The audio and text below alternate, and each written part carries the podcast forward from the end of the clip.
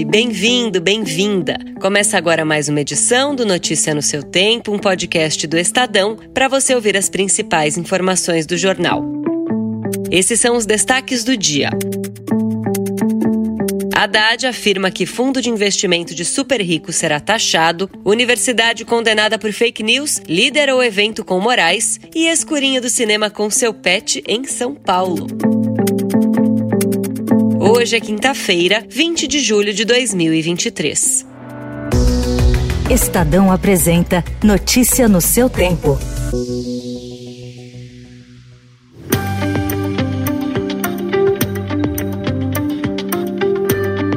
O ministro da Fazenda, Fernando Haddad, afirmou que um projeto de lei para tributar os fundos de investimento exclusivos, que tem poucos cotistas e movimentam valores muito altos, será enviado ao Congresso pelo governo. A proposta estará em um pacote de medidas econômicas que será remetido ao Legislativo em agosto, incluindo o orçamento da União.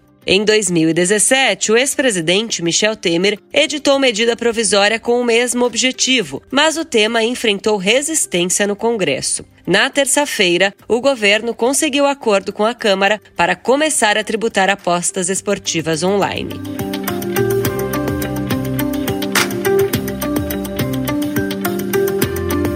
Fórum Internacional de Direito, evento no qual palestrou o ministro Alexandre de Moraes, antes de ser hostilizado no aeroporto de Roma, tem entre seus promotores o Centro Universitário Alves Faria, Unialfa, que foi condenado por divulgação do tratamento precoce da Covid-19 no auge da pandemia.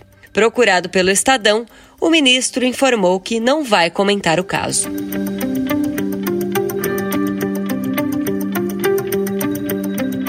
Notícias sobre a capital paulista. O Complexo Prates, serviço municipal de apoio aos usuários de drogas e pessoas em situação de rua, fica no Bom Retiro, bairro do centro onde o comércio popular é forte. A intenção do governador Tarcísio de Freitas é fazer com que o chamado fluxo da Cracolândia fique mais próximo do equipamento público para facilitar o tratamento para a dependência química. A ideia de levar para o Complexo Prates é a seguinte: nós temos lá equipamentos para prestar assistência. Lá eu tenho CAPS, lá eu tenho condição de dar uma assistência melhor, individualizada, porque não adianta, eu tenho que levar essas pessoas para um lugar e abordar essas pessoas, tratar as pessoas. Não é simplesmente levar o fluxo e ter uma, uma cena aberta de uso em outro canto da cidade. Não, não é isso é, eu tenho que levar essas pessoas para onde eu possa ter, no final, uma, uma abordagem mais qualificada, quando eu possa ter mais êxito, onde eu possa tirar mais gente da rua.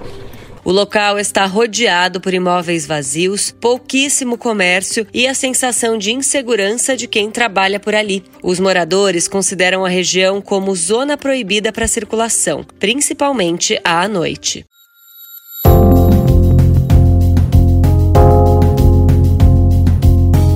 Agora, saúde. Houve uma mudança na previsão da chegada ao Brasil do Igov, remédio injetável aprovado pela Anvisa para tratar a obesidade. Aguardado para o segundo semestre de 2023, o medicamento apresentado em forma de caneta deve chegar às farmácias só no ano que vem. A Câmara de Regulação do Mercado de Medicamentos, porém, já definiu seu preço máximo. Nas doses mais altas, poderá chegar a quase R$ 2.500.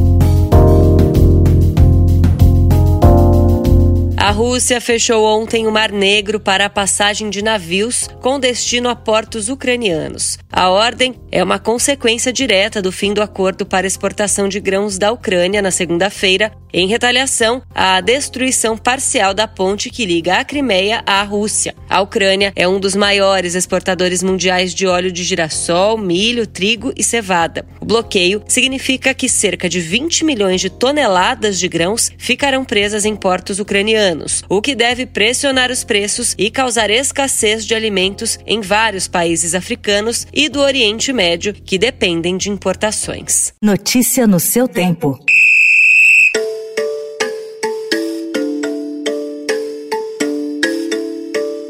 Começou nesta madrugada na Austrália e na Nova Zelândia a Copa do Mundo Feminina, uma das disputas das 736 jogadoras que compõem as 32 seleções participantes é por um cobiçado prêmio individual. a bola de ouro. E há favoritas destacadas, como a espanhola Alexia Putellas, a maior estrela na atualidade, e a americana Megan Rapinoe, que levou o título na última edição. O Brasil teve uma jogadora bola de ouro em um Mundial, Marta, em 2007. Neste ano, Geise e Duda Sampaio têm chance de surpreender.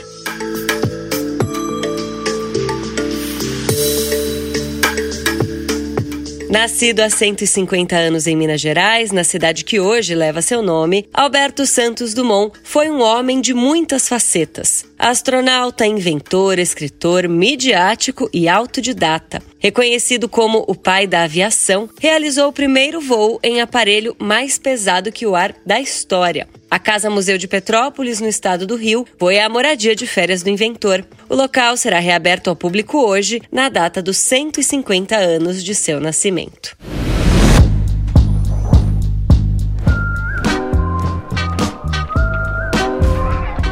Foi para assistir o filme Elementos da Pixar que um grupo diferente de espectadores de cinema se reuniu na entrada do Cine System no shopping Morumbi Town no último sábado. Acompanhados de seus donos, dezenas de cães esperavam, entre latidos e farejadas de reconhecimento dos outros cachorros, para participar do Cine Pets, sessão de cinema que ocorre uma vez por mês e permite que os donos levem seus animais para curtir um longa no telão. A entrada dos animais não é cobrada e eles podem permanecer no colo do dono ou no chão. Nada fofo, o próximo e último destaque é também sobre cinema. This is a national emergency.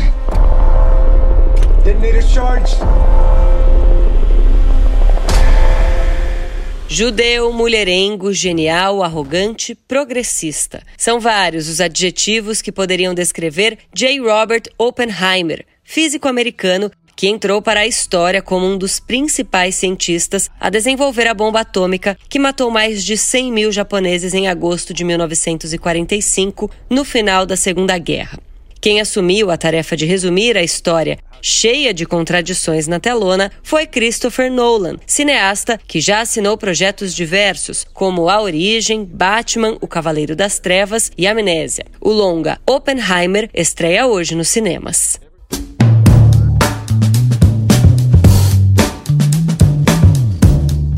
Essa foi mais uma edição do Notícia no seu tempo. A apresentação e o roteiro são meus, Adriana Simino, a produção e a finalização da Mônica Herculano.